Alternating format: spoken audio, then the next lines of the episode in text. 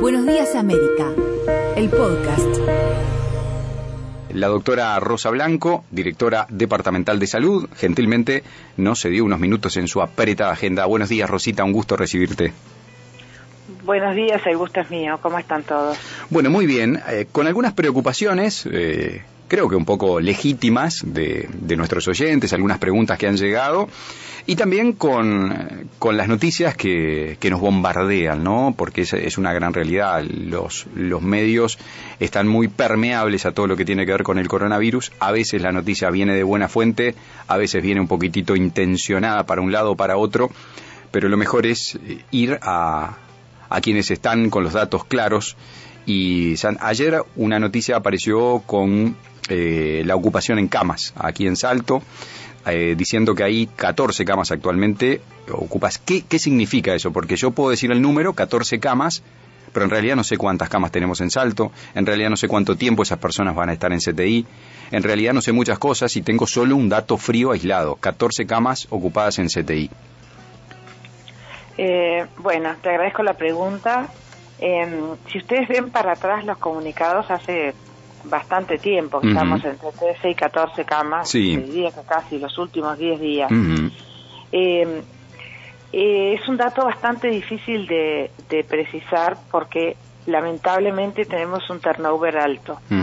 Y además eh, atendemos la región apoyamos la región más que atendemos la región. Claro, sin ir más lejos, ayer uno de los fallecidos eh, es de Fraiventos, ¿no? Exacto, Fraiventos eh, tenemos desde hace un mes por lo menos uno o dos pacientes de Fraiventos en el hospital. Eh, la posibilidad de aumento de camas también va de acuerdo a los ingresos y los egresos o decesos. Entonces, eh, siempre se tiene capacidad, Salto tiene buena capacidad para ampliar, todavía tiene margen, no sé si la palabra es buena capacidad, sino todavía tiene margen de ampliar camas operativas completas, ¿no? Con recursos humanos, esas que van en el informe, bueno, algunas son de Salto, Esas camas operativas que se pueden abrir cuando se necesite. En este en esta situación de estas 14 camas, siempre hay disponibilidad para polivalentes, es decir, para pacientes no COVID. No se olviden que nosotros necesitamos tener, eh, de hecho hay un sanatorio entero, es un CTI, que es el sanatorio Uruguay, con la parte de los procedimientos cardiovasculares. Claro, claro, claro, claro. Es decir, eh, no hay eh, procedimientos de coordinación, pero sí están todos los procedimientos de, de alta especificidad, como es, por ejemplo, lo cardiovascular, el centro de diálisis y todo lo demás, que a veces tienen enfermos que se complican. Claro, esa, es, esa es una realidad que, que muchas veces venimos descuidando y, de, decir, bueno, sí, está el COVID, pero el resto de la salud tiene que seguir su curso con, los, con, con las eh, millares de patologías y problemas que existen en la salud. Exacto. Entonces, esas 14 camas te diría que es una, una ocupación este, eh, eh, que en este momento ha sido la constante, eh, puede ser, por ejemplo, seis de un lado, ocho del otro, eh, ¿no? Y con, con también algunas diferencias, ¿no? El, el hospital tiene camas de CTI separadas de lo que son camas moderadas, ¿sí? Es decir, que tiene la unidad respiratoria, claro. que se acuerdan que la vinieron a inaugurar, que son pacientes que la mayoría de ellos o no llegan al CTI o llega alguno, pero está en un tratamiento de, eh, de cuidado intermedio. Y en, en, lo, en, el CTI del, del de, tanto del Panamericano, que está dispuesto para, para COVID, como para el centro de agudos, hay pacientes intermedios dentro del CTI, ¿sí? Porque eh, más allá de que hay salas COVID, que también tienen muchos pacientes, salas generales, por ejemplo, personas que están con fiebre y se las quiere controlar, ¿no? Personas que tienen cuadros digestivos, no toleran la medicación, hay que ponerle un suero, ¿entienden? Entonces hay una, una suerte de salas generales también con muchos eh, pacientes que son COVID, que están dispuestos también en los dos lugares, tanto en el hospital como en este caso en el Sanatorio Panamericano. ¿sí? Toda esa internación está al tope porque estamos al tope de claro, casos. Claro, claro. Al tope no significa al día de hoy Saturados. ni saturación ni em, este colapso. Claro, son claro. las dos palabras que Claro. nadie quiere llegar. Pero tenemos capacidad de ampliar eh, algunas camas eh, en, en los dos lados operativas, es decir, que tengan todo. ¿sí? Bien. bien. Y también eso, ¿no? siempre tenemos eh, em, pacientes de Artigas que algunos, eh, ustedes no se olviden que el traslado em, siempre es un hándicap en contra para el paciente, Claro. porque estos traslados hacen que se desestabilicen, a Mm. veces, muchas veces no, no pueden llegar en las condiciones óptimas y eso ya hace que recibas un paciente o más grave o en algunos casos que haya tenido que ser reanimado en la propia emergencia. ¿Cómo se regula Entonces- la, la- el tiempo de respuesta? Eh, hubieron algunos casos, sobre todo la semana pasada y la otra, que generaron un poco de, de sensibilidad mayor aún en la opinión pública eh, de algunos fallecidos eh, Mm. que, bueno, hicieron el reclamo de como que no habían recibido la atención adecuada. Eh, ¿Qué es lo que pasa con eso? ¿Y qué es lo que pasa con la presencialidad en la atención? Claro, son dos preguntas bien distintas. La primera, eh, en general, eh, ustedes saben que hay muchas personas eh, con esta, muchos pacientes con esta enfermedad que hacen un cuadro brusco de agravación, estando a veces muy bien, Claro. ¿no? Es decir, sin síntomas. Eh, y hacen también muertes súbitas por, por eh, complicaciones cardiovasculares, arritmias, miocarditis y demás. Entonces, este, ustedes ven que la cantidad de fallecidos no corresponde con las bajas que hay en CTI. Claro. Es decir, que como en todas las patologías, también pasa con todas las demás patologías infecciosas y no infecciosas, hay pacientes que no, no solamente no llegan a un CTI, sino que, entre comillas, no lo necesitan. ¿Por qué? Porque hacen una complicación brusca, que es bastante frecuente en estos pacientes, o un deterioro brusco en sala y que no llegan al CTI, Claro. por ejemplo. Claro. Entonces, cuando hablan de esto es porque desconocen, la gente cree, y está bien, porque en el, en el imaginario este eh, eh, de social de pensar no llegó al CTI. No, hay pacientes que eh, no o no les da tiempo, no son patologías para ser asistidas en un CTI. Claro. Hay personas que hacen, por ejemplo, un cuadro de deshidratación Mm. o, o lo que fuere y se atiende eh, en una sala general o si está en un residencial o un residencial y son cuadros que se acompañan ahí a veces, muchas veces con, con buenos resultados y a, y a veces se deterioran y, y, y- y no, no salen adelante. Entonces, claro, opinar de estas situaciones es no ver la infinidad de casos que se pueden dar, por eso cada vez que pasa algo que eh, no cumple con y los estándares que Mm. se deberían haber este em, transitado, hace una investigación, pero Claro. eso no quiere decir muerte sin asistencia. Claro, claro. Y Rosita, pasando a la otra parte, eh, Sí. en cuanto a la presencialidad en la atención eh, de pacientes, en- ¿no? Hoy en día estamos con atención telefónica para las consultas, digamos, ¿no? Eh, Sí, la tan- verdad, sí. este, yo creo que ho- hoy, eh, por lo menos en Salto, que estamos con una alta tasa de contagio, eh, somos una, uno de las tres eh, departamentos, sacando Montevideo, que tenemos eh, contagio, alta tasa de contagio en este momento, que eso es lo que nos preocupa.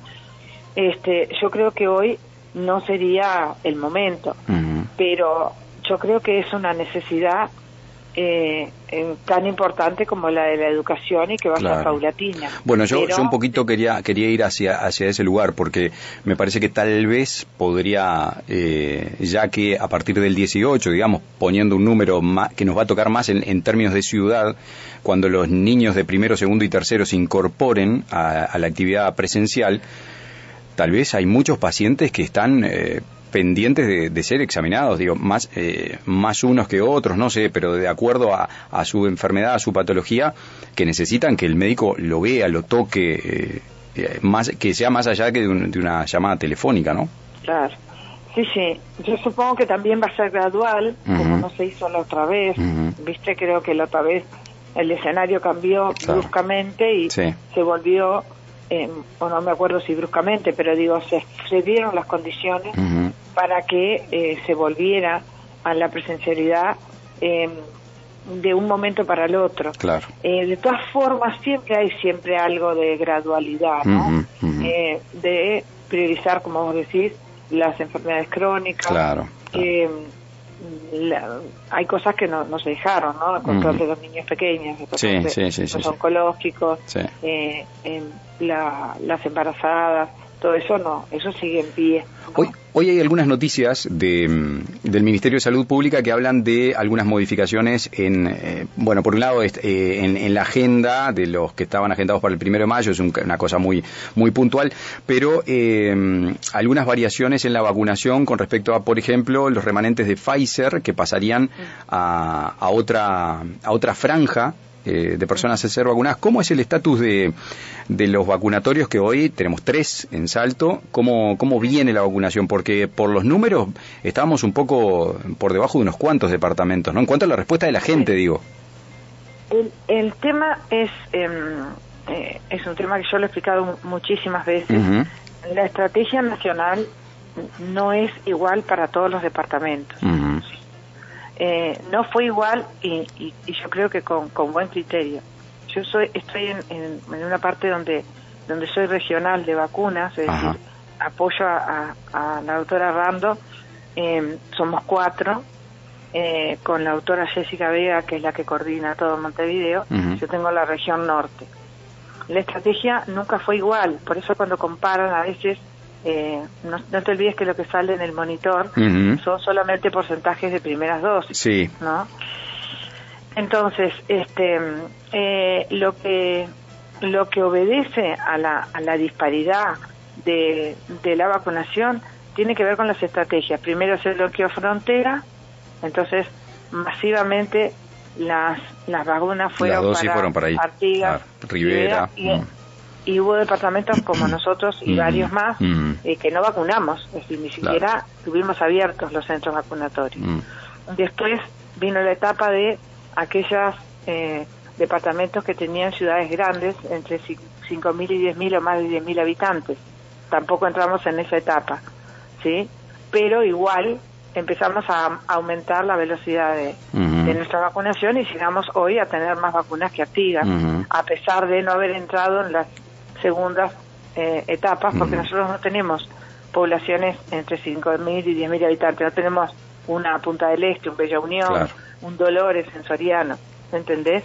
Y está bien, porque tienen que ir a los lugares donde más se concentra sí, gente. Sí, claro. Este, este, virus va donde va la gente. A pesar de eso, tenemos más de 50.000 dosis dadas y una buena tasa de segundas dosis, es decir, de población em, vacunada completamente. ¿Cuál es la, la, prioridad ahora? Es, eh, bueno, darnos insumos a las ciudades más grandes, que por lógica no han entrado en las otras estrategias, como nos pasa a nosotros, pero sí, de alguna forma, acelerar la cantidad de personas vacunadas por número de población. Así que ahora como quien dice, nos toca. Hay, hay algunos hay, algunos agendados que, que, están están esperando desde por ahí eh, antes de Semana Santa, ¿no? Por, por, darte un número. ¿Eso está bien? ¿Es normal o hay algún problema? Pasa en todo el país ah. porque eh, sea como la vacunación en Semana Santa se abrió eh, claro. había en ese momento para el grupo especial un abanico enorme era, ¿no? Mm. Eh, maestros y personal de la salud. Y ese esa semana se iba a dar solo Sinovac porque no teníamos Pfizer en ese momento. Eh, lo que mm, lo que decidió el gobierno que fue abrir la agenda mm. para personas entre 18 y 40. Y 40. Imagínate que son una enormidad. cerca de 700.000 personas. Sí. Claro. En todos los departamentos esas personas tienen que esperar ¿no? a que se abra de vuelta esa franja. Esa franja no se volvió a abrir, sí se volvió, sí lo que hacía el robot, vamos a decir así, es ir tomando eh, los cupos. Cada tanto caía un cupo de, de, segunda dosis de persona, por ejemplo, que usó la enfermedad, que tenía 23 años y no fue, y le permitía una primera dosis a otra, pero no de otra forma. Bien, o sea que para, para dar tranquilidad a aquellos que están esperando y ansiosos, ¿no? Eh, lo van a llamar eh, está la agenda vigente, su inscripción está vigente, digámoslo así, y bueno, es cuestión de, ir acomodando los zapallos en el carro, ¿no? El, el, fin de semana que viene se abre, se abre la sala de espera, vamos a decir así, y él, automáticamente hay un, si ustedes buscan en los en los Twitter de Jodal, hace como 20 días atrás, él hizo como una suerte de animado de de estrategia animada, donde va mostrando dónde la filita se va poniendo y cómo corre de un lado al otro, que está muy bueno. Mm. Toda esa gente se va, va a recibir su fecha eh, del fin de semana que viene en delante. Bien. Eh, y, ahí vamos a vacunar, eh, cuando llegue el millón de Sinovac, vamos a vacunar a el máximo ritmo vacunatorio que tenemos en Salto. en, en básicamente los dos vacunatorios grandes. El tercer vacunatorio em, se hizo para mantener dos redes. Acá hay una estrategia que también está bueno, yo lo para este, que la gente entienda que no se pueden dar dos vacunas a la vez claro. diferentes para disminuir el margen de error. Entonces, en el en el puesto vacunatorio 1, que tenemos eh, hasta cinco puestos funcionando, eh, Pfizer de mañana. Te interrumpo un segundo, te interrumpo un segundo, Rosita, porque ese, pues sabes que ese comentario, justamente creo que esto es bien válido destacarlo y dejarlo bien remarcado. En algunas ocasiones ya he leído que me mandan o consultas o comentarios un poco capciosos de decir, sí, pero yo no sé si me dieron Pfizer o me dieron Sinovac. Yo no sé si me, no se van a cruzar nunca porque el protocolo, o sea, el, ahí, está, por, favor, explícanos bien eso. No permite que vos tengas a disponibilidad del público, ¿no? Una, dos vacunas diferentes. Al mismo tiempo. Se puede, mm, mm. al mismo tiempo. Mm. Eso es una de las bases. Por cadena de frío, por, por seguridad, por todo. Para, por seguridad, por todo, por todo. Por, por distintas formas de darla, una se carga con un con un líquido, la otra se prepara con un polvo, la otra viene un frasquito por persona. Mm. No, no se puede. La estrategia no, no permite. Entonces, tuvimos que abrir un tercer vacunatorio que ya lo teníamos previsto cuando sabíamos que entrábamos en la red AstraZeneca, eh, para dar AstraZeneca en un lugar diferente. Podíamos haberlo hecho también en una en un día diferente en los otros dos centros vacunatorios porque capacidad había. Bueno, pero es más seguro todavía, ¿no? En un local. Más cómodo. Entonces, ese tercer local que tiene un horario más acotado, porque ustedes no se olviden que el mismo equipo de la lucha antituberculosa y el, laboratorio Calmet que regentea todas las vacunas, entonces abrir más bocas mm. es disminuir la calidad de atención y sobrecargar un equipo que está al límite. Ellos terminan contando frascos a la una de la mañana. Sí, sí, sí, sí, porque hay que rendir cada frasco. Entonces, por más que la gente quisiera o pudiera, esto obedece a eh, personas que toda la vida han tenido la responsabilidad de controlar la cadena de frío, la distribución de vacunas y la vacuna en sí misma. Así que por más que la gente crea que la solución es abrir más vacunatorios, no, no, va por ahí. se abre para respuesta a una estrategia que tiene algunas bases. Entonces, ahí en ese vacunatorio se van a dar primeras y segundas dosis de AstraZeneca y primeras y segundas dosis de Sinovac nunca a la vez. Ahí está. Eh, la última, Rosita, y, te agradecemos infinitamente tu tiempo y sobre todo las respuestas tan, tan claras como siempre. ¿Qué pasa con las personas que están agendadas para domicilio? Eh, esas personas que no pueden, por eh, bueno, no son autoválidas o por X motivo no pueden ir al vacunatorio. Mira, eso se llaman grupos prioritarios, ¿sí? Este, no hay agenda para esa gente, hay lista. Así como hay lista, había lista de personas con síndrome de Down, había una lista. En determinados, eh, ahora hay una comisión de grupos prioritarios, ¿ah? que hay tres médicos encargados a nivel país. Entonces, primero se hizo los insuficientes renales, después los trasplantados, después las personas con síndrome de Down, desde el principio los residenciales, que en Salto está el 96% de los residenciales vacunados, falta la segunda dosis en dos residenciales que estaban en brote, este y que por suerte ya, ya se terminó el brote, pero hay que esperar 15 días a que estén todos negativos para dar la segunda dosis, que es lo, único que nos falta. ¿sí? Entonces, para, eh, para sostener esa, eh, para, para ordenar la cantidad de demanda, yo, a mí, nosotros porque tenemos este problema, nosotros porque tenemos otro, se formó ese grupo que son cuatro médicos y gente obviamente del Calmet y de la lucha trabajando, entonces se va a ir haciendo y entra dentro de lo que se llama grupos prioritarios. Cuando la estrategia sea ir al domicilio, eh, los dos prestadores de salud ya tienen armadas las listas de aquellas personas de baja, muy baja o nula movilidad, mm. que no son tantos como la gente cree. Es decir, cualquier persona que se traslada para irse a sacarse sangre o una persona que se traslada para ir a cobrar, aunque esté en silla de ruedas, o una persona que se traslada para hacerse algún estudio de mayor complejidad que no se puede hacer en domicilio. Esa persona se puede trasladar al vacunatorio, se para en la puerta del vacunatorio y se la vacuna. O alguna persona, por ejemplo, que nos pasó, ¿sí? que se fue a dar la primera dosis sin problema y en la segunda dosis estaba eh, en un postoperatorio, por ejemplo, mm, por agenda. Esa persona se fue a vacunar a domicilio porque son situaciones puntuales donde eh, no se pudo eh, completar su vacunación por problemas de fuerza mayor. la vacunación a personas con baja o muy baja movilidad va a estar armada eh, de la, con una estrategia específica para esas personas.